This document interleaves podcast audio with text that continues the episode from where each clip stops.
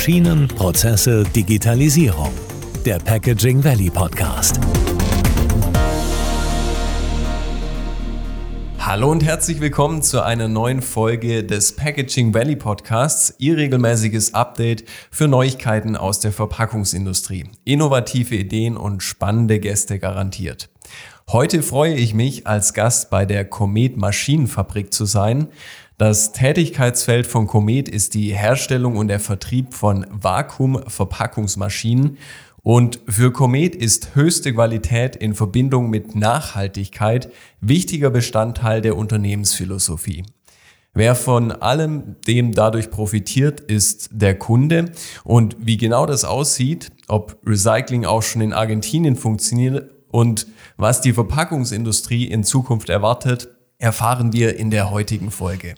Als Gast darf ich begrüßen Peter Fischer, Geschäftsführer in dritter Generation. Schön, dass Sie da sind, Herr Fischer. Dankeschön und willkommen bei Comet.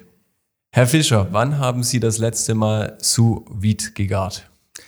Selber zu Hause, ungefähr vor 14 Tagen, ähm, wo mal wieder ein schönes Wochenende war oder vielleicht das letzte schöne Wochenende. Dann kann man sehr schön gemütlich äh, seine Sachen äh, sous vide vorgaren. Ähm, und dann zum Schluss noch finishen auf dem Grill. Äh, je nachdem, ob man so ein bisschen mehr oder weniger durch will, ähm, kann man das sehr schön machen. Wichtig auch nicht nur bei Fleisch. Fleisch machen viele. Gemüse, Früchte ist ein großes Thema. Da bekommt man richtig gute Geschmacksintentionen raus. Soll jeder mal probiert haben, beziehungsweise hat wahrscheinlich mhm. auch schon jeder mal äh, probiert, da es in vielen Restaurants, Gaststätten auch eingesetzt wird oder auch beim einen oder anderen kann man schon äh, sous vide vorgegarte Sachen auch im Supermarkt kaufen. Gibt es einen großen österreichischen Hersteller, mhm. der schon die Supermärkte beliefert, wo draufsteht unter sous vide gegart und da kann man diese speziellen Geschmacksnuancen äh, hervorschmecken und rausnehmen, warum man ähm, das Thema sous vide machen sollte. Auch der ein oder andere Private macht es. Mhm. Jetzt ist Rind ja vorzüglich für sous vide geeignet. Und ein Land, wo es, glaube ich, ziemlich viele Rinder gibt, ist Argentinien. Und seit 2006 gibt es von Ihnen auch eine Produktionsstätte in Argentinien. Ja. Warum Argentinien? Wegen den Rindern? Auch wegen den Rindern, ähm, wobei wegen den Rindern allein geht man sicherlich nicht nach Argentinien, sondern wir hatten einen sehr, sehr guten Markt in Argentinien, äh, hatten da einen großen Absatzmarkt, haben viele Maschinen geliefert, haben dann äh, über unseren Partner vor Ort und ähm, irgendwann haben wir dann gesagt, warum nicht selber machen, ähm, weil die Sachen immer rüberschicken ähm, sehr aufwendig. Nachhaltigkeit damals noch nicht so ein großes Thema, aber mhm. heute würde man sagen, ist auch nachhaltiger, wenn man vor Ort natürlich äh, die Dinge produziert. Mhm. Ähm, dann haben wir das angefangen, weil da nicht nur eine Kopfsache war, sondern auch ein gutes Bauchgefühl natürlich, dass man da mit jemandem zusammenarbeiten kann, der sich vor Ort auskennt, der die Leute alle kennt. Und so haben wir uns entschlossen, dann die Firma Comet Argentinien zu gründen. Mhm. Haben dann dort auch lange Zeit äh, produziert für den argentinischen Markt, auch für die umliegenden Länder. Allerdings jetzt in den letzten Jahren leider durch die Wirtschaftsprobleme, die es gibt, ja. äh, ist das Ganze eingeschlafen. Ähm, und dann liest man in den Zeitungen, wie gut oder schlecht es Argentinien geht und mhm. was da passiert. Und deswegen mussten wir dann die die Firma auch auflösen, ähm, haben allerdings zum Glück kein Geld verloren auch, sondern äh, es hat Profit gebracht, mhm. mussten aber dann eingestehen, im Moment äh, geht nichts und da einfach was aufrechtzuerhalten, lohnt sich nicht. Deswegen mhm. haben wir uns dann entschlossen, äh, das Thema zu beenden. Mhm. Jetzt ist Nachhaltigkeit so eine deutsche Tugend irgendwo. Konnte man das in Ihrer Zeit damals auch spüren, dass in Südamerika, also außerhalb von Europa, sage ich mal, schon Nachhaltigkeit eine Rolle spielt? Oder ist es nur etwas, das Länder mit einem hohen Wohlstandslevel sagen, okay, das können wir jetzt auch mal noch machen? Äh, Sie sagen es, Nachhaltigkeit kostet Geld, ähm, wobei ich glaube, damals sind noch wenige Leute mit offenen Augen durch, äh, durch die Welt gegangen und haben die Nachhaltigkeit äh, gesehen oder wollten sie sehen oder sich damit mhm. befasst. Ähm, ich glaube, dass in Südamerika die Leute, so wie mein Empfinden, ähm, die gehen ein bisschen anders um, auch mit der Umwelt äh, oder mit den Ressourcen, die sie haben. Obwohl sie in der Zeitung steht, da wird gerodet und gemacht, was es ja immer wieder mhm. gibt. Aber die haben noch ein, ein glaube manchmal so Gefühl, ein besseres Verhältnis äh, zu, der, zu den Ressourcen, zu der Umwelt mhm. und gehen da anders um. Und äh, ja, ich glaube, die befassen sich auch mit dem Thema, haben sich auch damals so, so leicht befasst, so wie wir natürlich auch. Mhm. Und ich glaube auch mittlerweile, dass das äh, ein steigend, steigender Anteil auch dort sein wird, ähm, durch Smogbelastungen und, und, und Lebensräume, die da zerstört werden und immer mhm. größere auch Gruppen, die sich dafür einsetzen. Mhm. Ähm, aber richtigerweise muss man auch sagen, äh, Nachhaltigkeit ist ein Thema, was man auch mit Geld mhm. mit, oder mit Geld zu tun hat. Und da muss man natürlich immer schauen, wenn es der Wirtschaft schlecht geht, werden solche Sachen natürlich weniger umgesetzt, ja. ähm, wie wenn es jetzt der Wirtschaft gut geht, sag ich mal. Mhm. Was sind jetzt so die Innovationstreiber zu mehr Nachhaltigkeit, vor allem auch in der Verpackungsindustrie? Ist es der gesellschaftliche Druck? Sind es die Kunden der Endprodukte oder die Maschinenbauer selbst, die sagen, hey, wir müssen da was anstoßen? Ähm, alle drei eigentlich. Der eine vielleicht ein bisschen mehr, der andere weniger, aber ich glaube, ähm, der Druck, wenn man das als Druck nennen will, sondern die, die Möglichkeit des Veränders, der Transformation mhm. kommt von allen Seiten. Es wird natürlich von, vom ähm, gesellschaftlichen Druck beziehungsweise politischen Druck über Gesetze äh, gesprochen. Bei den Kunden, die auch natürlich äh, in dem Bereich äh, unterwegs sind, wie jetzt im Supermarktbereich, die natürlich auch ähm, da Gutes tun wollen und die Bioschiene äh, favorisieren oder immer steigend sein wird. Mhm. Wir brauchen natürlich andere Verpackungslösungen. Ähm, aber auch der Maschinenbauer, der sich jetzt, wenn er Made in Germany macht, der ja nie billig sein kann, sondern sich ja abheben muss über vielleicht USPs oder über andere Sachen mhm. von den Mitbewerbern weltweit, ähm, sagt, ich kenne mich in dem Thema aus, ich befasse mich mit dem Thema und baue meine Maschinen erstmal umweltgerecht ja. oder nachhaltig, mhm. plus mhm. ähm, diese Verpackungssachen, was ich verwende, vielleicht auch nachhaltig mit, mit Lieferanten zusammen, die das machen. Ähm, also ich glaube, da kommt die, diese, diese Einflüsse kommen überall her und da kann man sich auch nicht mehr verwehren äh, dabei und sollte da auch mitmachen.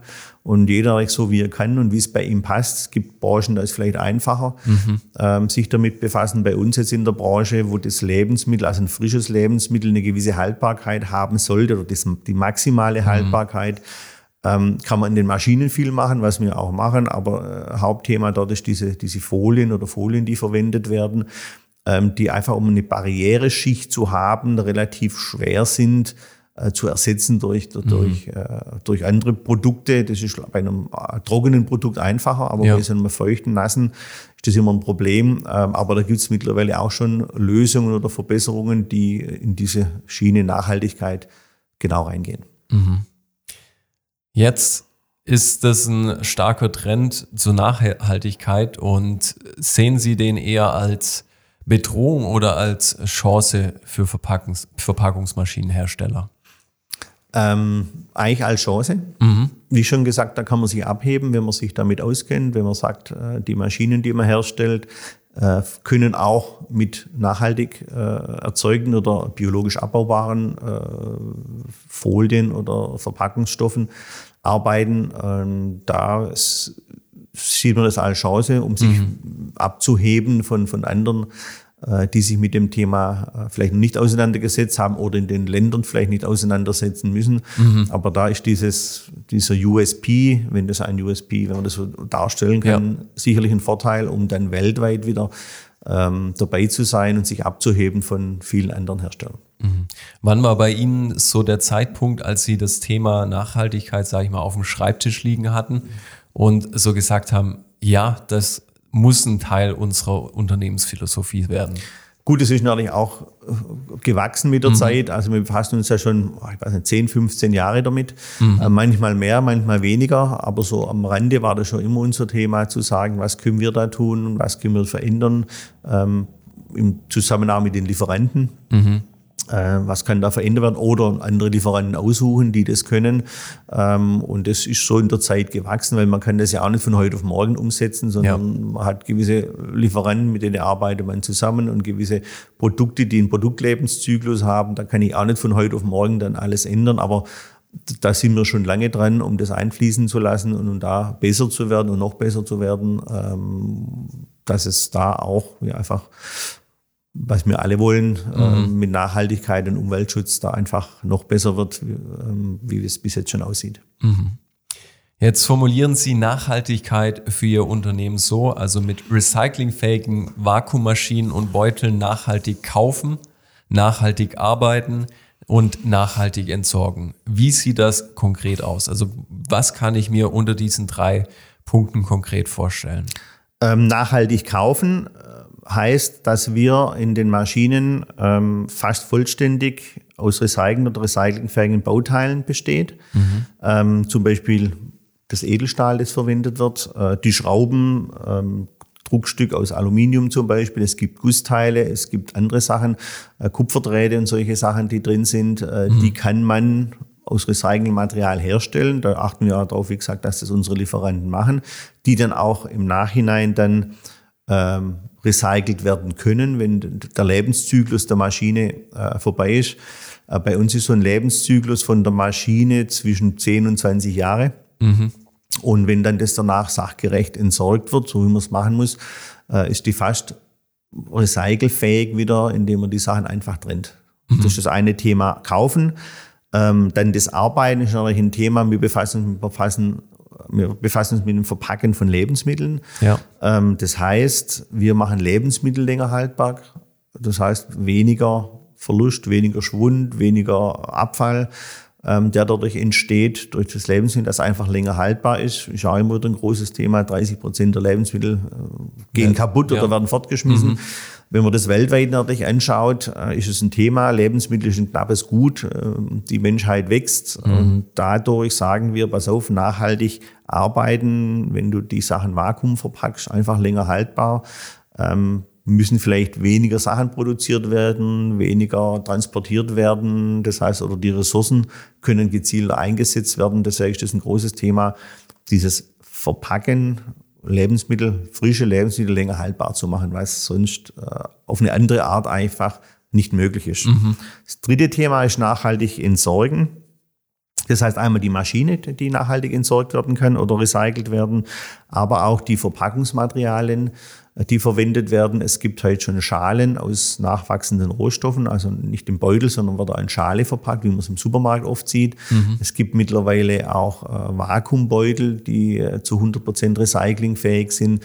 Also auch da arbeiten wir mit äh, befreundeten Firmen zusammen, die sowas machen und äh, um da im gemeinsamen das Thema bei den, den, den Verbrauchern, das heißt, unsere Verbraucher sind schon mal der Profi, ja. Profi-Anwender, Restaurant, Gastronomie, Supermarkt, das rüberzubringen. Mhm. Äh, da kommt auch schon, wie vorher gesprochen, auch der Druck von der Seite schon. Aber auch der Privatmann befasst sich da damit und äh, der auch ab und zu bei uns Maschinen kauft, auch der will dann eher sagen, pass auf, ich möchte so was äh, Recycelfähiges. Wobei es auch einen, so ein bisschen neuen Trend gibt, im Glas zu verpacken. Man kann also auch Gläser äh, sei es Weggläser mit dem Gummi mhm. oben drauf oder Twist-Off-Gläser, die kann man auch in die Vakuummaschine stellen, braucht ah, okay. dafür keinen Vakuumbeutel mhm. und kann das Glas immer wieder aufmachen, kann wieder reinstellen, mach's mir wieder zu. Also auch da kann man ressourcenschonend äh, arbeiten und das ist auch ein Trend, wo so Fertiggerichte und solche Sachen auch immer öfters in Gläser angeboten werden. Erstmal, weil es schöner aussieht, der Kunde sieht, was drin ist, plus mhm. Das Glas kann ich dann zu Hause vielleicht für die Marmelade wiederverwenden oder für andere Sachen ähm, und muss es nicht fortschmeißen wie jetzt den Vakuumbeutel, den man einmal benutzt äh, mhm. und dann Plastik an den Plastik wirft oder ja. man nimmt halt den, den, den recyceln und recyclingfähigen, dann kann ich ihn entsorgen mhm. und wieder in den Kreislauf zurückbringen. Wie sieht es aus bei dem recyclingfähigen Kunststoffbeutel, sage ich mal? Ist es so, dass da schon die Akzeptanz da ist? Also ist es schon so effizient, dass man den auf den Markt bringen könnte und der Kunststoff vollständig ersetzt?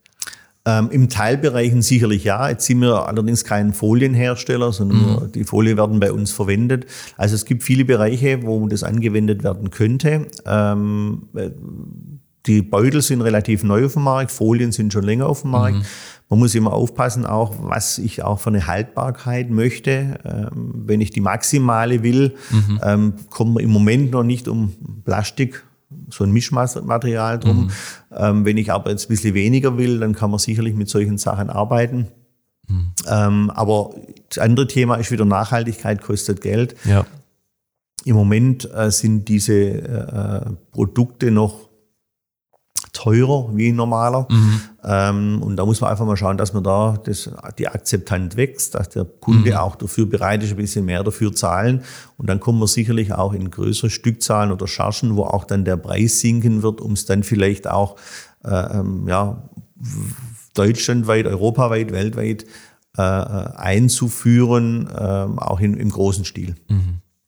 Jetzt haben Sie davon gesprochen, dass auch Ihre Maschinen zum größten Teil recyclingfähig sind. Ist es so, dass Sie, das ist ja auch ein Umstellungsprozess wahrscheinlich gewesen, ist es so, dass Sie wirklich konkret gesagt haben, okay, das sind jetzt hier zum Beispiel Verbundstoffe, die lassen sich nicht so einfach recyceln. Wir müssen dafür einen Ersatz finden. War das so teilweise?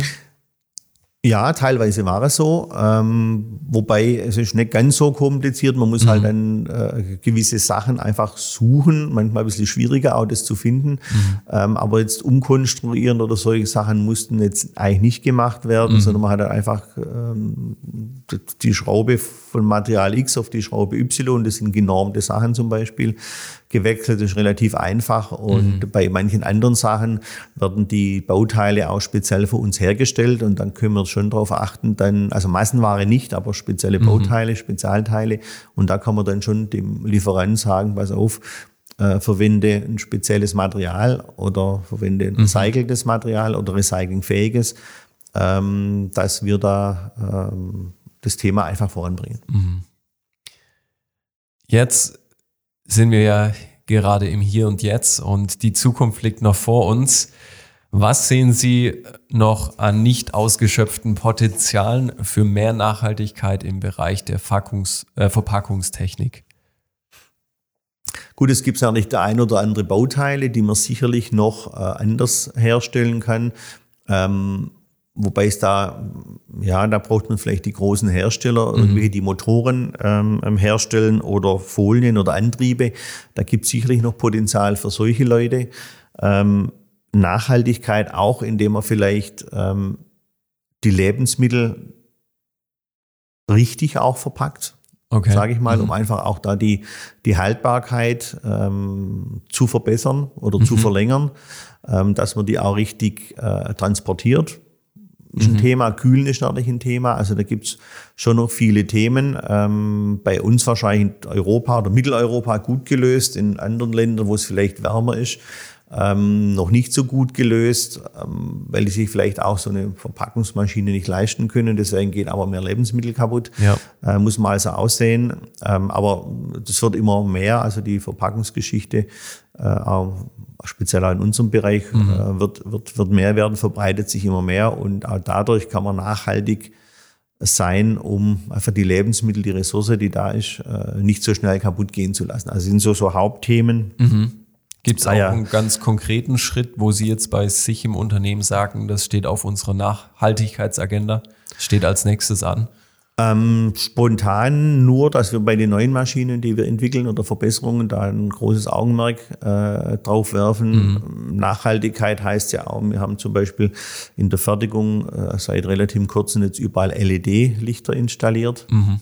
Ähm, wir haben ähm, an dem Dach in der Fertigung ein neues Dach drauf gemacht, äh, Energie, dass weniger Energie äh, rausgehen kann. Ähm, solche Sachen, also auch da achten wir drauf, mhm. nicht nur auf so unsere Produkte, sondern auch das, was äh, drumherum da einbezogen wird, um einfach mhm. da auch besser zu werden. Mhm. Herr Fischer, vielen Dank für das Gespräch, für Ihren Einblick in Ihr Unternehmen und auch das Thema Nachhaltigkeit. Ich denke, das wird uns in Zukunft noch viel beschäftigen. Ja. Es ist auch ein sehr wichtiges Thema. Vielen Dank, dass Sie sich die Zeit genommen haben und wir wünschen Ihnen alles Gute für die Zukunft. Ja, vielen Dank für das Gespräch und auch alles Gute für die Zukunft. Wenn Ihnen diese Folge gefallen hat, dann abonnieren Sie den Podcast. Lassen Sie uns eine positive Bewertung da und erzählen Sie Ihren Kollegen davon. Bis zum nächsten Mal.